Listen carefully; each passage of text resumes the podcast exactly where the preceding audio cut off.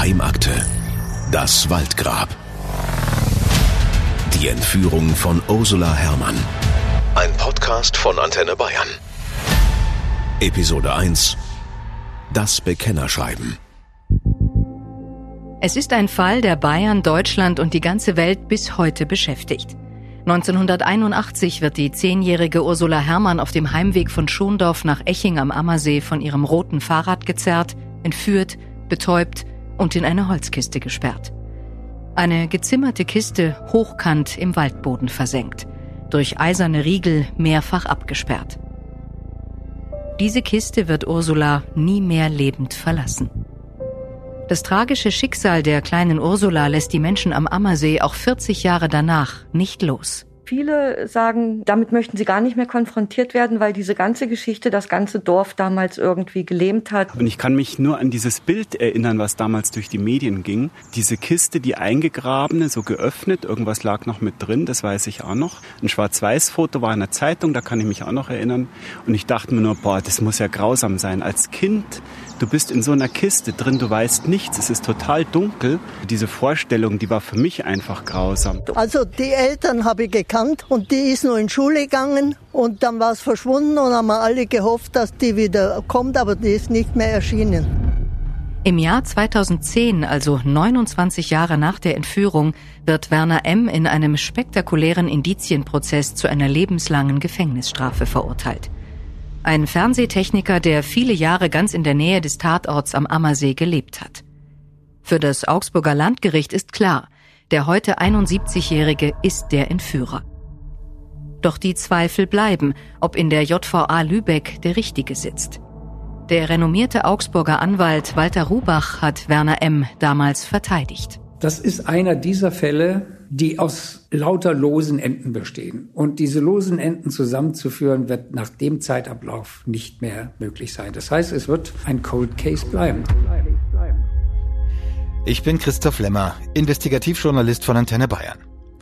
Diese Geheimakte führt uns auf die Spur eines der spektakulärsten Kriminalfälle Deutschlands. Ihr werdet den Kopf schütteln, wenn ihr von unvorstellbaren Ermittlungspannen hört. Ihr werdet euch fragen, wie kann ein Mensch einem zehnjährigen unschuldigen Kind so etwas antun? Dieser Podcast nimmt euch mit auf eine Reise in die Vergangenheit, aber auch mit in die Gegenwart. Denn erst November 2020 geht bei Medienunternehmen, Ermittlern und auch bei einem Anwalt ein Bekennerschreiben ein. Markus Pappal, Bayern-Reporter in Schwaben, du hast dir dieses Bekennerschreiben ganz genau angeschaut. Ja, genau, Christoph. Und der Inhalt, sofern er denn stimmt, ist brisant. Das Schreiben ist am PC geschrieben worden. Das Besondere, unterschrieben wurde es mit der Hand. Anschauen durfte ich es in der altehrwürdigen Kanzlei von Joachim Feller. Er ist der Anwalt von Michael Hermann, Ursulas Bruder. Dort ging das Bekennerschreiben auch ein. Die Kanzlei gibt es seit über 100 Jahren. Sie liegt mitten in der historischen Landsberger Innenstadt. Wir sitzen also in Fellers Büro, an der Wand alte Malereien und in der Hand hält er das Bekennerschreiben. Ich kann Ihnen vielleicht mal kurz mitteilen, ohne dass ich jetzt irgendwelche Namen nenne, was da geschrieben wurde. Dann können Sie sich selber auch mal ein Bild machen. Also ich werde angeschrieben und dann heißt also ich, dann nennt der Verfasser, der auch handschriftlich unterschrieben hat, seinen Namen und schreibt mir, wende mich im Fall Ursula Herrmann an Sie, um meiner Seele für immer Ruhe zu verschaffen. Ich habe mit einem Mitschüler diese Tat begangen und bin unendlich traurig, derartiges geplant und vollzogen zu haben. Meinen unerträglich gewordenen Ängsten vor Entdeckung, die mich seit nunmehr 39 Jahren verfolgen, beuge ich mich nun und werde meinem Leben nun selbst ein Ende setzen. Ich bedauere zutiefst, Ursula all dies angetan zu haben. Feller nimmt dann sofort Kontakt mit dem vermeintlichen Verfasser des Bekennerschreibens auf und ihm wird dann schnell klar, der, der da die Unterschrift angeblich drunter gesetzt hat, das ist nicht der Verfasser des Schreibens. Nur wer war's dann? Ein Trittbrettfahrer, der sich wichtig machen will?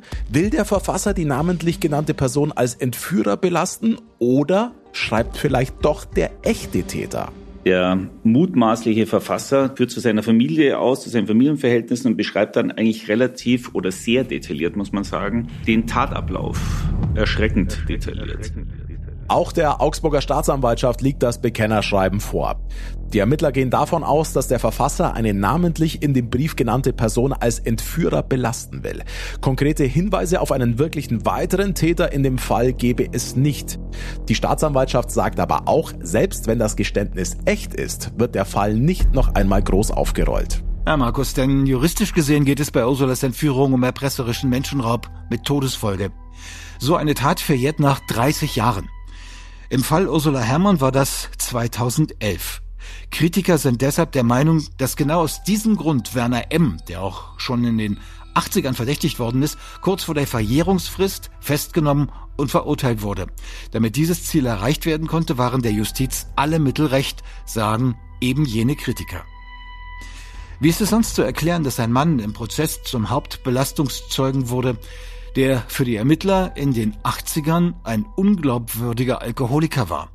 Dieser Klaus P hatte im Jahr 1982 gestanden, für Werner M. ein Loch im Wald gegraben zu haben. Wir unterhalten uns später ausführlich mit Gerichtsreporter Holger Sabinski-Wolf. Er beschreibt für uns dieses krude Geständnis. Und irgendwann, als der Hauptermittler, der damalige Soko-Leiter, auch dann Raum verlassen hat, äh, soll er dann auf einmal gesagt haben, er möchte was sagen, sei unruhig geworden, habe, glaube ich, sogar zu zittern begonnen und so. Und hat dann im, Beisein eines, eines Kollegen und einer Sekretärin, wenn ich mich da richtig erinnere, gesagt haben, ja, also er hat da, da möchte was sagen und er hat wohl im Auftrag ein Loch gegraben, mal im Waldgebiet, Weingarten.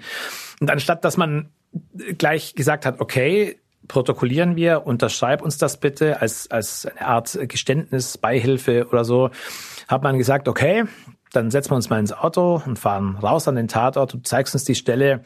Das hat dazu geführt, so waren die Aussagen im Nachhinein, dass er im Wald dann die Stelle zunächst mal nicht mehr finden konnte und dann scheinbar auch schon wieder nervös äh, geworden zu sein und am Ende dann sein Geständnis widerrufen hat und gesagt hat, es war doch alles ganz anders.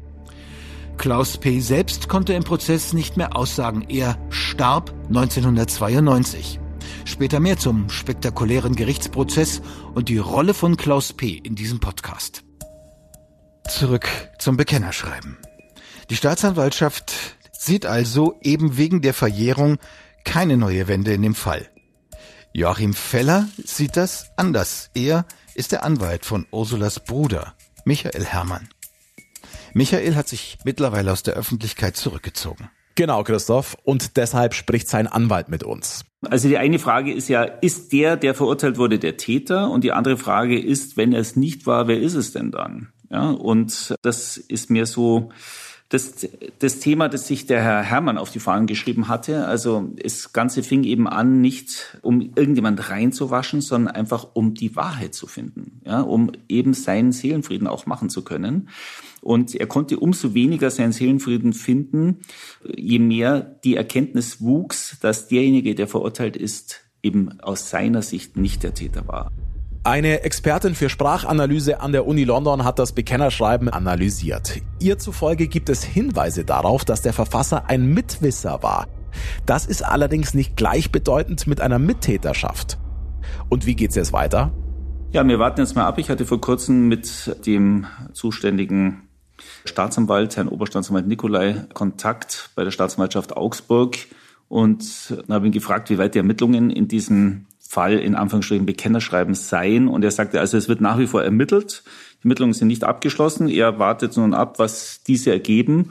Und ja, das warten wir eben auch ab oder ich warte es auch ab und danach werden wir mal unsere weitere Handlungsweise ausrichten. Sagt der Anwalt von Ursulas Bruder. Ein weiterer Mann, der den Fall nicht zu den Akten legt, ist Walter Rubach. Ihn habe ich in seiner Augsburger Kanzlei besucht. Schneeweiße Haare, dunkle Brille, er ist einer der bekanntesten Strafverteidiger Deutschlands und der Anwalt des Verurteilten. Zum Bekennerschreiben aus dem letzten Herbst meint er, das Bekennerschreiben ist nicht unplausibel. Ich bin halt nur ein sehr misstrauischer Mensch und muss sagen, dieses Bekennerschreiben macht die Sache einfach zu simpel. Ja, wenn man jetzt einfach davon ausgehen würde, man hätte, wir haben jetzt den Mörder äh, oder den Täter, dann wäre das natürlich wunderbar, aber so simpel ist das Leben nicht. Und hier in diesem Fall befürchte ich, dass da einer wieder sich auf das berühmte Trittbrett geschwungen hat, um was auch immer für Effekte zu erzeugen. Ich weiß nicht, was der sich davon verspricht. Und ich glaube nicht daran, dass Menschen plötzlich so reumütig werden. Man könnte natürlich überlegen, dass jetzt der Täter sich ausgerechnet hat, dass er, nachdem die Tat ja verjährt ist, nicht mehr bestraft werden kann. Und er könnte sich ein bisschen in die Öffentlichkeit spielen. Aber das halte ich für zu krankhaft, den Gedanken. Rubach selbst geht erneut auf Spurensuche. Er hat beim Landeskriminalamt in München Akteneinsicht beantragt und wälzt sich jetzt durch 300 fette Leitsordner. Also da stehen lauter Umzugskartons. In jedem Umzugskarton befinden sich zehn Akten. Das sind also dann jede Menge Umzugskartons und ich greife mir jede einzelne Akte und lese die durch blätter die durch. Ich habe die Akten schon mal gesehen. Jetzt mache ich halt das Gleiche wie die Polizei, die jeden Fall ja auch x-mal sich durchschaut, ähm, um eventuell noch Spuren zu finden oder Übersehenes äh, jetzt noch mal zu erfassen. Das ist der Weg, den ich nehme, weil die Akten selbst ziemlich unsortiert zu sein scheinen oder einfach unsortiert sind und sich in einem Zustand befinden, der beklagenswert ist. 90.000 Aktenseiten mit Ermittlungsergebnissen und Vermerken. Oft unvollständig, ungeordnet, nicht nachvollziehbar. Und Beweise am Tatort gehen für immer verloren. Am Fundort der vergrabenen Kiste, dem unterirdischen Gefängnis aus Holz, tummeln sich nach ihrer Entdeckung die Reporter und Fotografen. Spuren werden für immer vernichtet. Wir sind im Besprechungsraum in Rubachs Kanzlei in Augsburg. Der Fall lässt den über 70-jährigen Profi nicht los. Um die teilweise schlampige Polizeiarbeit geht's ihm bei seiner Sichtung der Spurenakten. Mich interessiert ganz besonders, wie die Polizeiarbeit eigentlich damals gelaufen ist. Ich weiß, sie war teilweise katastrophal. Jedenfalls in manchen Bereichen, das will ich mir nochmal genauer anschauen. Ähm, ob man da nicht daraus äh, Honig saugen kann im Sinne von äh, Ermittlungsfehler, die vielleicht dann auch verwertet äh, werden können im Rahmen eines Wiederaufnahmeverfahrens.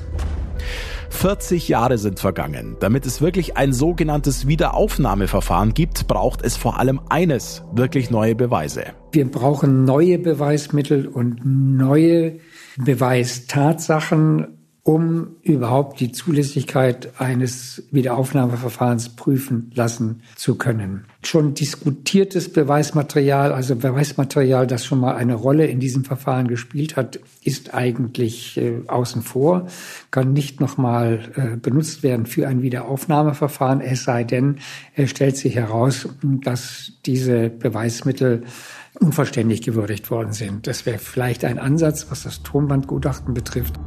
Und damit sind wir beim zweiten Hauptindiz, das 2010 zu Werner Ems Verurteilung geführt hat.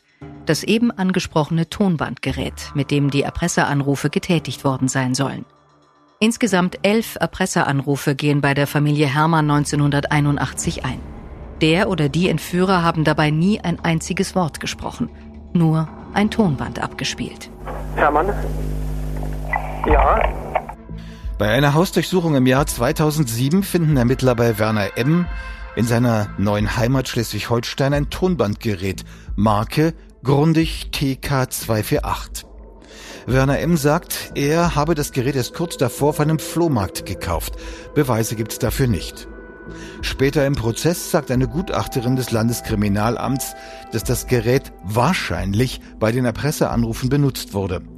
Sie kommt darauf, weil das Gerät eine Fehlstellung der Tonköpfe aufweise. Und jetzt kommt Ursulas Bruder Michael ins Spiel, der beim Indizienprozess auch als Nebenkläger aufgetreten ist. Der Bruder von Ursula ist Musiklehrer und hat ein eigenes Tonstudio. Er kennt sich also mit der Materie aus. Er glaubt so gar nicht an die Tonbandtheorien. So ist es. Er gewichtet andere Indizien viel stärker und genau darüber hat er mit Journalistin und Autorin Christa von Bernut gesprochen. In dieser Zusammenarbeit ist ein Buch entstanden, der Roman Tief in der Erde im März 21 erschienen. Ich habe sie interviewt. Sie ist eine ehemalige Schülerin des Internats in Schondorf am Ammersee. Bernut hat Polizeiakten, Vernehmungsprotokolle und Gutachten gelesen und eben viel mit Bruder Michael Hermann gesprochen, auch über das Tonbandgerät. Das hat Michael Herrmann als Nebenkläger wirklich klar und deutlich erklärt, und zwar so, dass es auch ein Laie versteht. Ein Tonkopf, es ging um, ein, um die Verstellung eines Tonkopfes. Ein Tonkopf kann sich im Laufe des Lebens eines alten Tonbandgeräts, und dieses Tonbandgerät war ja alt, kann sich verändern. Also das ist einfach kein, das ist kein brauchbares Indiz. Und es gab auch noch mal ein paar andere Hinweise auf dieses Tonbandgerät. Also ein Gutachter, der hat das Tonbandgerät sogar explizit ausgeschlossen. Bernd Haider ist es, der sich ewig lang mit Tontechnik beschäftigt hat, hat gesagt, es kann aus verschiedenen Gründen nicht dieses Tonbandgerät gewesen sein. Der Indizienprozess gegen Werner M. wird ein Mammutprozess. 90.000 Aktenseiten, 200 Zeugenaussagen und 55 Verhandlungstage. Selbst erfahrene Prozessbeobachter wie Zeitungsreporter Holger Sabinski-Wolf von der Augsburger Allgemeinen lässt das Verfahren bis heute nicht los. Extrem beklemmend, wie kaltblütig man da vorgeht, wie, wie man so ein überhaupt so eine Kiste baut, wie man das alles, alles dann da einrichtet. Ich stelle mir vor, was für ein Mensch muss da am Werk gewesen sein, der da Comichefte reinlegt und alles mit dem Ziel vor Augen, da stecke ich jetzt irgendwann in den nächsten Tagen ein Kind hinein. Finde ich Wahnsinn. Das ist auch einer der Faktoren, die mich da bis heute extrem berühren. Im zweiten Teil unseres Podcasts gehen wir genauer auf den spektakulären Prozess ein und auch der damalige Richter Wolfgang Rothermel wird zu Wort kommen. Er erklärt, wieso er bis heute, trotz vieler öffentlicher Zweifel, sicher ist, den richtigen Mann verurteilt zu haben. Geheimakte. Das Waldgrab. Die Entführung von Ursula Herrmann. Ein Podcast von Antenne Bayern. Jetzt abonnieren.